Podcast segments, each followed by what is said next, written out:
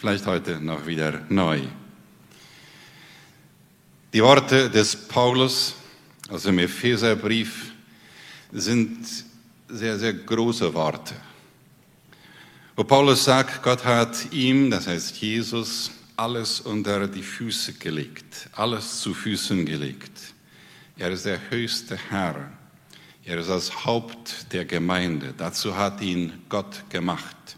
Die Gemeinde ist sein Leib. Der Schöpfer und Vollender aller Dinge lebt in ihr mit seiner ganzen Fülle. Die ganze Fülle Gottes lebt in der Gemeinde. Und wenn wir hier heute Gemeinde sind, dann können wir uns das sagen. Gott lebt mit seiner ganzen Fülle als Vollender aller Dinge in uns. Das erinnert uns an diese Worte, die ich anfänglich schon zitiert habe von Jesus. Äh, hier nochmal in gekürzter Form. Er sagt, der Geist der Wahrheit hilft euch dabei, in der vollen Wahrheit zu leben. Das ist mehr als die Wahrheit sagen. Es ist in der Wahrheit leben. Diese, diese, diese Gedanke, diese, diese Fülle der Wahrheit, diese, diese Größe, aber Größe besonders in dem Ausmaß, in der Auswirkung, das ist das, was uns heute beschäftigen wird. Das ist das, was ihr heute, was mein Wunsch ist, dass ihr heute in einige neuen Nuancen versteht. Dass dieses Evangelium, dieses Evangelium, das manchmal halb verkündigt wird, dass wir es heute auch in der zweiten Hälfte sehen wollen, aber vor allem auch diesen Unterschied sehen zwischen einer Hälfte, einer Hälfte und die andere Hälfte. Die halbe Geschichte, die wir oft hören, antwortet auf die Frage, und wenn wir an Evangelisationen denken, wenn wir an Gespräche denken, wenn wir daran denken, welches ist meine Aufgabe als Christ. Das klingt doch bekannt, nicht? So als ob das eine andere Aufgabe wäre als unsere Aufgabe als Mensch. Das ist meine Aufgabe als Christ und dann kommen wir leicht zu dieser halben Antwort, wo wir den Menschen als Sünder sehen, als Sünder, der als Sünder geboren ist, wo diese Frage beantwortet ist, was, wird, was ist alles schiefgelaufen? Und wenn ich mir die Gespräche um Terrorrunden anhöre, bei denen ich ja dann auch oft tüchtig mitmache, und bei anderen Runden, vielleicht auch Bierrunden, dann äh, ist ja dieses die gängige Frage, was ist schiefgelaufen? Und da ist ja fast alles schiefgelaufen. Bei der Regierung und bei der Gemeinde und in meiner Familie und bei den Nachbarn und im Talier und in der Firma und so weiter. Wenn, wir, wenn ihr einmal aufpasst, dann merkt ihr, dass dieses einen übermäßig großen Teil unserer täglichen Gespräche, wenn wir miteinander sitzen, äh, erfüllt. Das ist, weil, hm, vielleicht weil dieses so in uns drin ist. Das ist, weil wir vielleicht auch immer wieder hm, dieses, dieses gesagt bekommen haben, dass der Mensch ein Sünder ist und dann wollen wir dieser Charakteristik des Menschen als Sünder auch, ja, äh, auch Genug tun, ja. Dann wollen wir uns auch so verhalten. Was ist schiefgelaufen? So sehr vieles ist schiefgelaufen, klar. Und wie wird es repariert? Wird repariert, äh, und da haben wir dann als Christen äh, diese Botschaft, dass Jesus Christus für uns gestorben ist und er ist auferstanden und er hat uns neues Leben, neue Lebensmöglichkeit gegeben. Und dann werden wir irgendwann äh, auf die Frage dann eine Antwort kriegen, worauf alles zielt. Hm, alles zielt darauf, möglichst viele Menschen zu bekehren, damit sie als Erlöste leben und damit sie auf den Himmel warten. Und hoffentlich dauert das nicht zu lange. Äh, aber dann sind wir auch wieder unsicher, denn wir wollen ja auch noch lange leben, wenn wir jedenfalls die Medizin uns anschauen. Das ist das halbe Evangelium. Das halbe Evangelium, das den Sündenfall als Anfangspunkt des Evangeliums setzt, als Ausgangspunkt und die Erlösung als Endpunkt wo Menschen sündigen und wo Menschen erlöst werden durch das Opfer, durch den Opfertod Jesu Christi. Das ist das halbe Evangelium.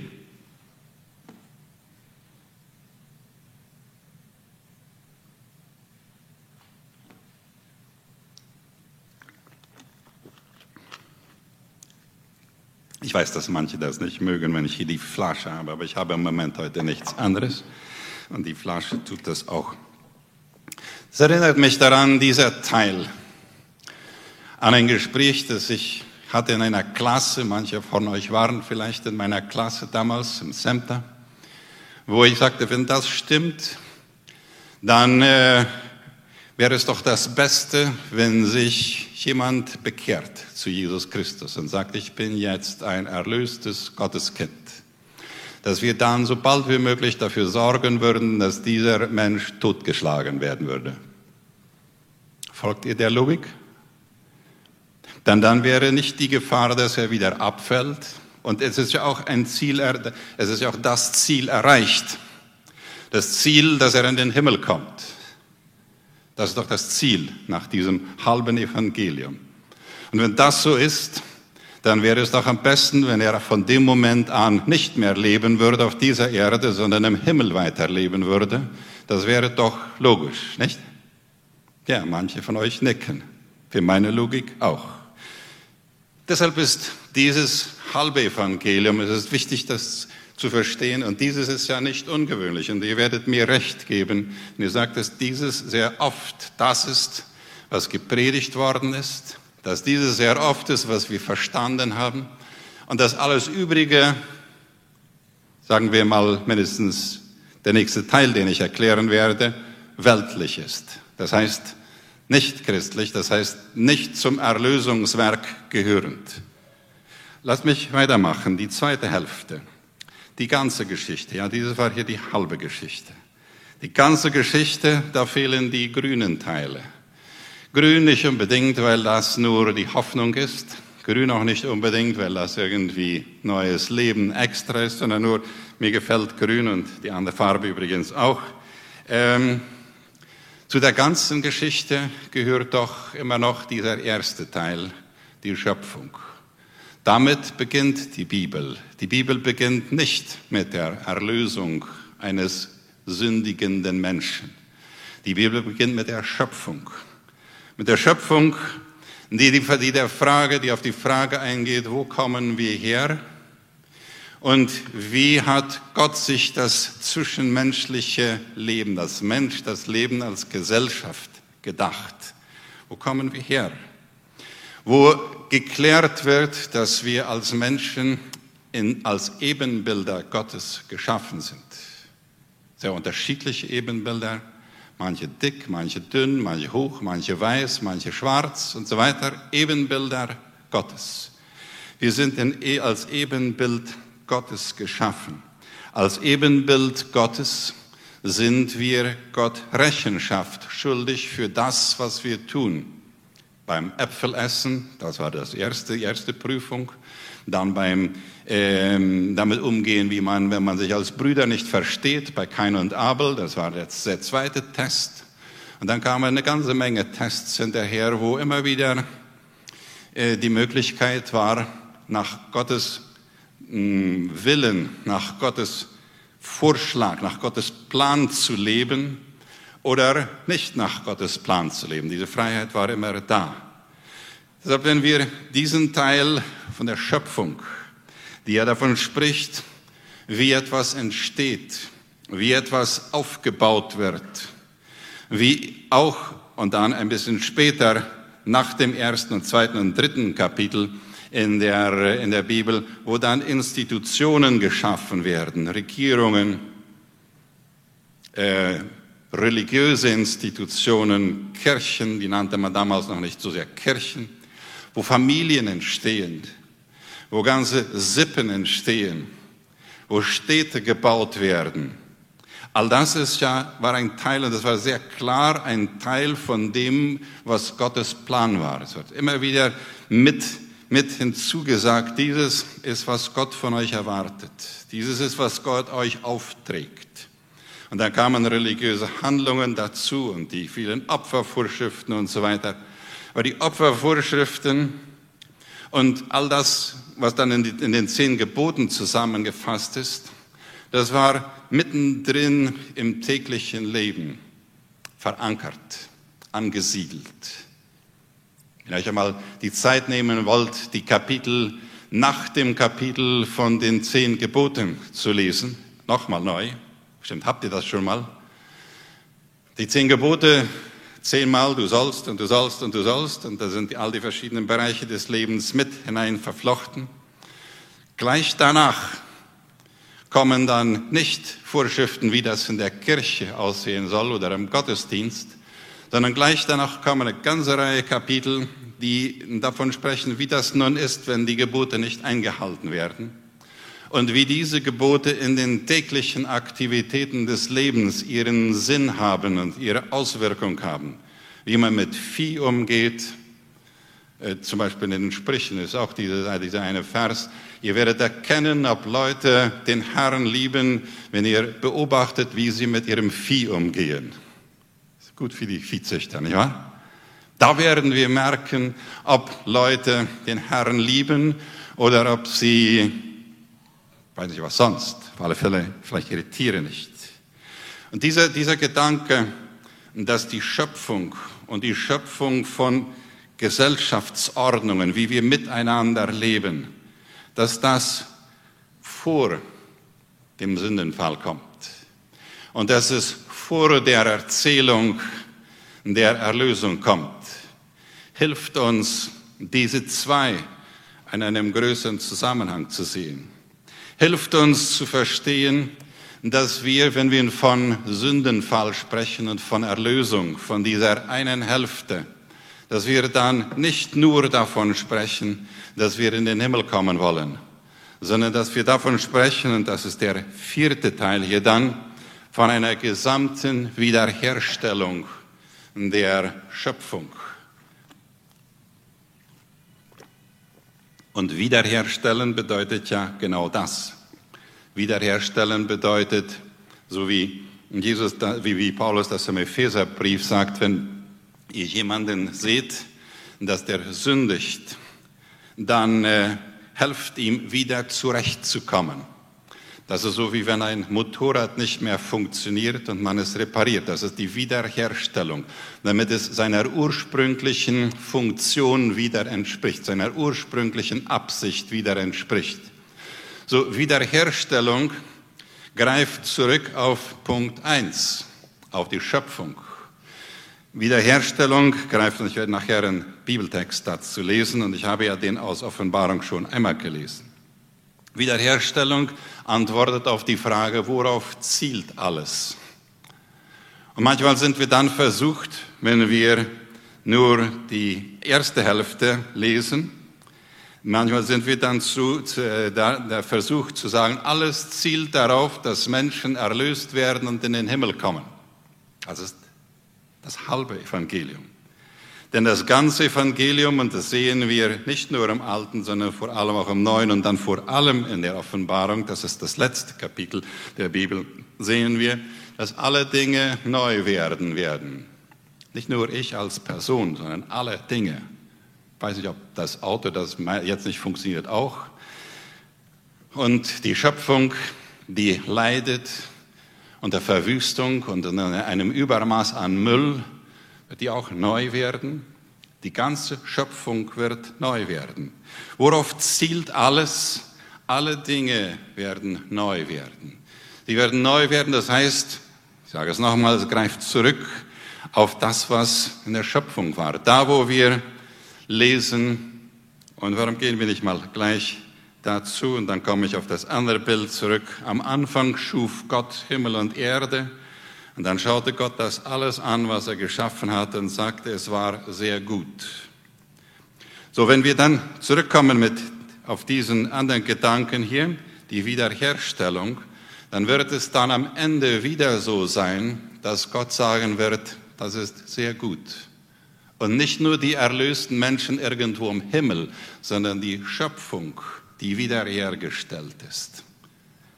Sie wird sehr gut sein. Die wird sehr gut sein.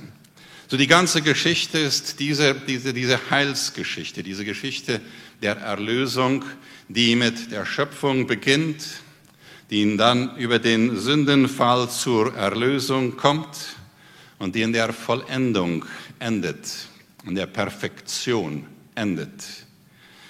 Das ist die ganze Geschichte und die halbe Geschichte ist eben nur halb. Und wenn wir die ganze Geschichte hören wollen, dann haben wir sie in der ganzen Bibel. Die ganze Geschichte gewinnt Einfluss auf die Kultur, auf unser Leben und ich werde euch nachher ein Bild davon zeigen. Und die halbe Geschichte verliert den Einfluss auf die Kultur, weil die Hauptfrage da immer wieder ist, und ich vereinfache das ein bisschen, weil das ist ja oft auch eine Mischung von diesen zwei, weil die Hauptfrage da sehr oft ist, äh, werde ich in den Himmel kommen, wenn ich sterbe? Das ist natürlich eine wichtige Frage. Aber in diesem Zusammenhang ist es nur eine der Fragen, die wichtig ist.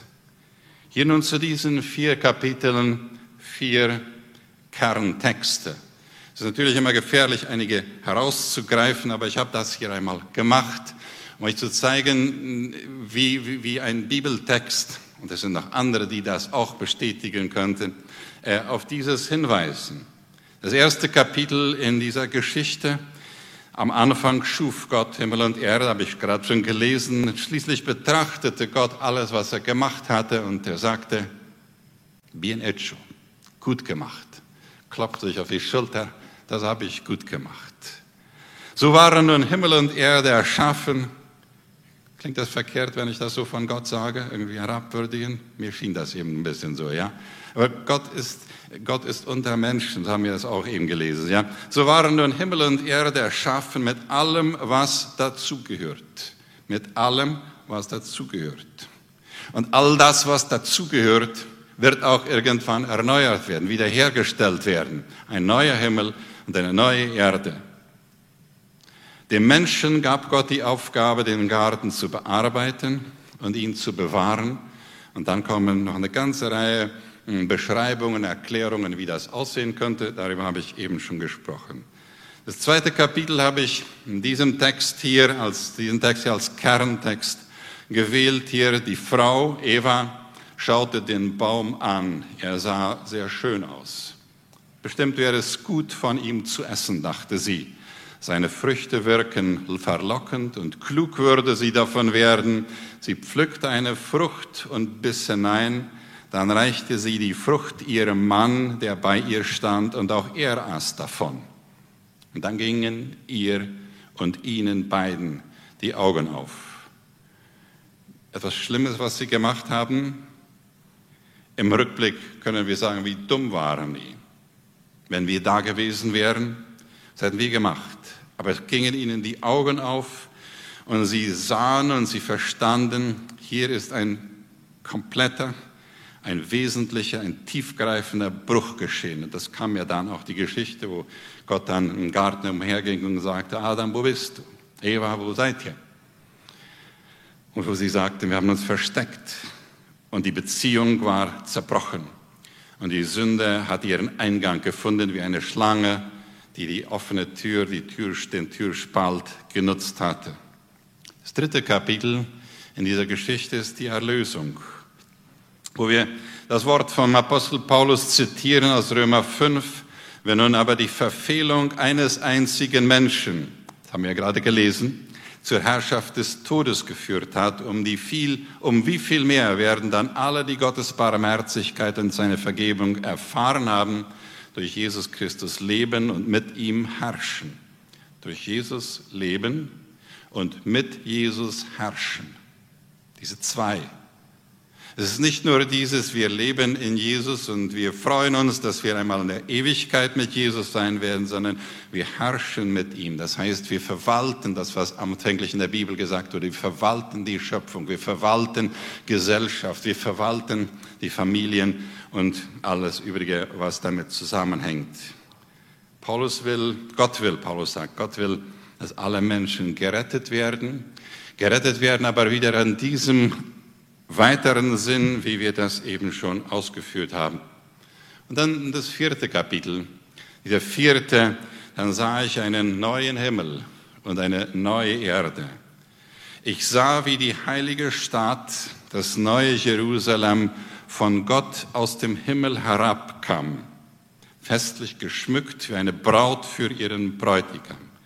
Eine gewaltige Stimme hörte ich vom Thron her rufen, hier wird Gott mitten unter den Menschen sein. Auf der Erde, es scheint hier so. Auf unserer Erde, es scheint hier so. Er wird bei ihnen wohnen und sie werden sein Volk sein. Das ist die Vollendung. Das ist da, wo etwas wiederhergestellt wird. Das ist da, wo wir die Welt um uns herum und uns in dieser Welt neu sehen können. Ich habe das noch einmal versucht, grafisch, bildlich darzustellen. Ich habe mir die Frage gestellt, immer wieder, immer wieder, und nicht zum ersten Mal dieses Mal, was bedeutet dieses nun für dich und für mich? Was bedeutet es, wenn wir sagen, die Schöpfung ist das, was Gott geschaffen hat an Menschen, an Tieren, an Erde, an Institutionen, an Familien. All das hat Gott gewollt. Das hat er geschaffen die Schöpfung. Es ist da, wo wir Gott Rechenschaft, Gott gegenüber Rechenschaft schuldig sind, wie wir damit umgehen, wie wir mit Menschen umgehen, wie wir mit Tieren umgehen, wie wir mit Maschinen umgehen, wie wir mit Geld umgehen und mit unserem Ehepartner und so weiter. Wo wir erleben und wie wir gestalten und wo wir gesehen werden als Menschen, die Jesus Christus als den Schöpfer verstehen, als den Richter verstehen, der sagte, als da Sünde eintrat im Leben der Menschen im Garten, der sagte, okay, ähm, ich habe das zwar gesagt, aber äh, ihr könnt hier weiterbleiben. Nein, er war der Richter, konsequent, jedenfalls fast konsequent. Wenn er ganz konsequent gewesen wäre damals, dann hätte er Adam und Eva gleich getötet, nicht? Steht ja, wenn ihr von diesem Baum essen werdet, werdet ihr sterben. Okay, sagt er nicht gleich, wir nicht gleich sterben, aber das verstehen wir so.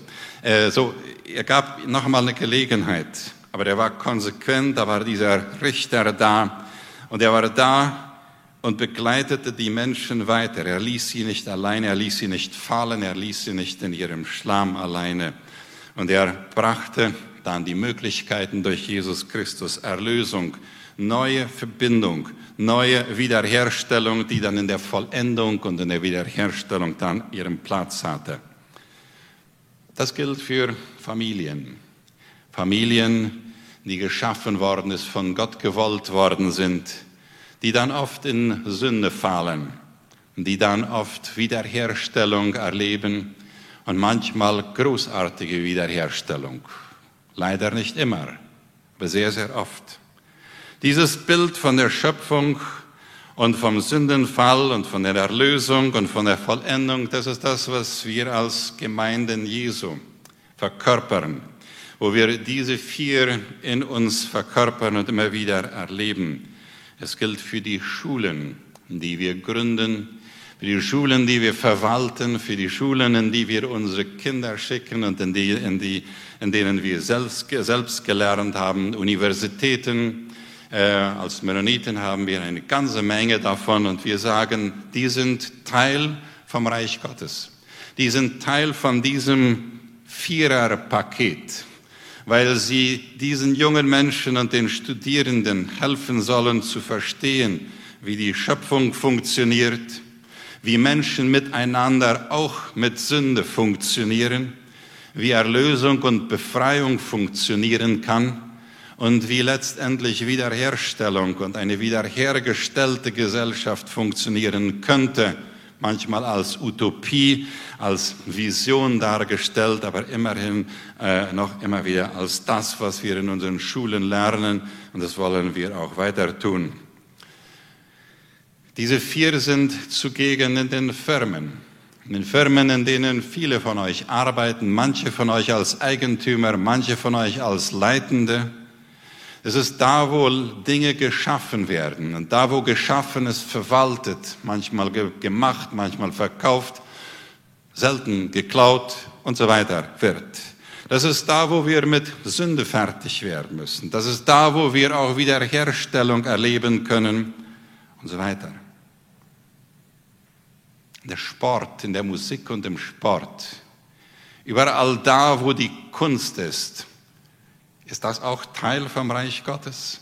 Ist das Teil von dem, was wiederhergestellte Schöpfung sein kann? Ich denke ja. Das Alte Testament ist voll davon, wo Kunst, wo Musik, wo äh, Tanz, wo und so weiter gemacht wird. Von Fußball ist da noch nicht so viel die Rede, aber das können wir auch noch mit hineinnehmen. Weil all das ist mit verwickelt, ist mit verknüpft in die, mit diesen vier Punkten.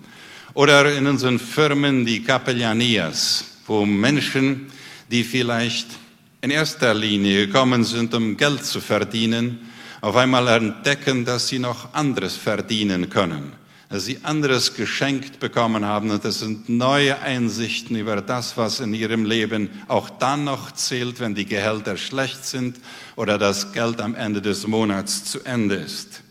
Die Capellanias oder die zwei wunderbaren Dienstwerke, Servicio Voluntario Menonita, der CD, der christliche Dienst oder Kilometer 81, das Lepra Krankenhaus.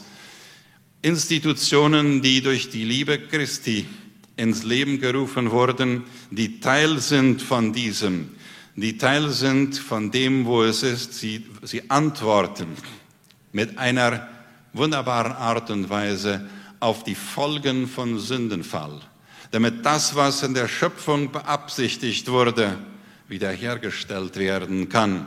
Und die, die Kilometer 81 besucht haben und sehen, wie dort verstümmelte äh, Füße und Hände wiederhergestellt werden, fast perfekt, aber im Vergleich zu früher perfekt, der weiß und der weiß ein klein bisschen, wovon wir vielleicht reden. Jesus Responde, eine wunderbare Organisation, die genau dieses will. Jesus antwortet auf was? Auf die vielen Bedürfnisse. Deshalb ist Jesus Responde, das einmal anfing als eine Organisation der Evangelisation, wo die Botschaft, ein Teil dieser zwei mittleren Teile, wo das im Mittelpunkt stand. Und dann kam irgendwann Sport dazu. Sport als Mittel Jesu Liebe und das Miteinander, das harmonische Miteinander zu fördern und Jesu Liebe in, in, ins Zentrum zu stellen in, einer, in, einem, in einem Bereich, wo das vielleicht manchmal nicht so explizit gesagt wird. Und dann kamen irgendwann Rollstühle dazu. Und dann kamen äh, Suppenküchen dazu. Wahrscheinlich war da auch noch anders als nur Suppen, aber die nannten wir dann so da wo Essen verteilt wurde und so weiter und so fort. Und wurde dieses, diese, dieses Verständnis immer größer, immer klarer, dass wenn Jesus antwortet auf Situationen des Menschen, dann ist das niemals nur ein Antworten auf das Schreien der Seele, sondern auch auf das Schreien des Magens und auf das Schreien, des, dieses Bedürfnis nach Gemeinschaft, nach einem friedlichen Zusammenleben und nach Geld und nach einem Haus und nach einem Auto. All das gehört dazu. All das gehört dazu. Und da kommt die Regierung und sie ist ein Teil von diesem Paket Gottes. Dem Paket Gottes, das oft mehr bekannt ist, jedenfalls laut unseren Gesprächen, mehr bekannt ist durch das Sündhaft und das Korrupte und so weiter. Was täten wir ohne sie, ohne die Regierung? Was täten wir, wenn wir sie nicht hätten? Und vielleicht werden wir immer wieder neue Wege finden, sie zu unterstützen. Und dann, wenn wir über sie schimpfen, uns die Frage zu stellen, was täte ich an ihrer Stelle? Und was kann ich tun, damit die Dinge sich ändern? Bestimmt habe ich noch eins vergessen. Das ist hier diese Striche da für das, was ich noch nicht gesagt habe, was auch zu diesem Paket gehört was auch zu diesem Paket gehört. Und wenn ihr, jetzt passt mal gut auf, was hier jetzt vorne passiert. Wenn wir jetzt diese wegnehmen hier, diese wegnehmen, die Schöpfung, habe ich noch behalten, was Nummer vier war? Die Vollendung oder die Wiederherstellung. Oder diese Fragen hier, wo kommen wir her und worauf zielt alles? Wenn wir diese einmal wegnehmen, dann seht ihr nach diesen Aufführungen, jedenfalls wenn ich euch jetzt so interpretiere, dann seht ihr nach meinen Ausführungen, dass das nicht viel Sinn macht dann. Dass diese zwei Mittleren, dieses halbe Evangelium nicht genug ist, um Gesellschaft zu verwalten, nicht genug ist, um wiederherzustellen, was kaputt war, nicht genug ist, um das wirklich in, ins Blickfeld zu rücken, was wir heute als gesamtes Bild, als Viererbild, als Bild in vier Kapiteln gesehen haben. Denn nur dann, wenn wir auch die Schöpfung und die Schöpfung der Welt, die Schöpfung des Menschen und der Tiere, die Schöpfung oder Erschaffung oder Gründung von Institutionen, das heißt Regierung, Schule, Familie und so weiter, all das ist ja im Alten Testament so sehr immer wieder in verschiedenen Formen da. Wenn wir die wegnehmen, wenn wir die auslöschen, dann haben wir ein halbes Evangelium. Ein Evangelium, das dann auch in Gefahr steht zu diesen übrigen, die ja hier rundherum sind, die ihr da seht, zu, dem, zu den Punkten wenig zu sagen. Und wenn wir dieses halbe Evangelium in unserem Kopf und in unserem Verständnis haben, dann ist es nicht zum Wundern, wenn wir dann manchmal Wirtschaftsunternehmen haben, die sagen, in der Wirtschaft sind aber andere Regeln da als im Reich Gottes. In der Schule oder im Sport da gelten andere Regeln. Das können wir leicht sagen, wenn wir das halbe Evangelium für uns in Betracht ziehen. Wenn wir aber dann das Ganze nehmen, wo wir sehen, dass all diese Bereiche Teil des Reiches Gottes sind, Teil von dem, wie wir im Epheserbrief gelesen haben, die ganze Schöpfung und zuallererst die Gemeinde hat Gott unter die Füße Jesu gestellt. Nicht nur die Menschen, die erlöst sind und dann nach dem Tod in den Himmel kommen. Die ganze Schöpfung. Schöpfung, Sündenfall, Erlösung und Vollendung. Und dann werden wir sehen, dass diese ganze Geschichte, die diese vier im Blickfeld hat, Einfluss gewinnt auf die Kultur. Dann werden wir sehen, das ist verkehrt gesagt, denn wir sehen es ja dauernd. Denn das, was ich hier heute so dargestellt habe, als ob wir nur rechts leben hier, das ist dort auch rechts, die halbe Geschichte, das ist ja nicht so. Unsere Geschichte der mennonitischen Gemeinden, der christlichen Gemeinden, ist ja voll davon, dass wir dieses Bild hier leben, dass wir es verstehen, und dass wir es auch so leben. Und das ist wunderbar. Deshalb haben wir Schulen wie Gutenberg und Concordia und, und, und, und. Deshalb haben wir Kilometer 81 und den CD. Deshalb haben wir Capellania Empresarial. Deshalb haben wir Firmen, die anders sind als die Firmen, wo es nur darum geht, Geld zu machen. Deshalb. Deshalb das, was ich hier dargestellt habe, ist ja auch vor allem eine Hilfe für uns, dass wir sagen, das, was wir schon gemacht haben oft, lasst es uns weitermachen. Denn das ist der Plan Gottes.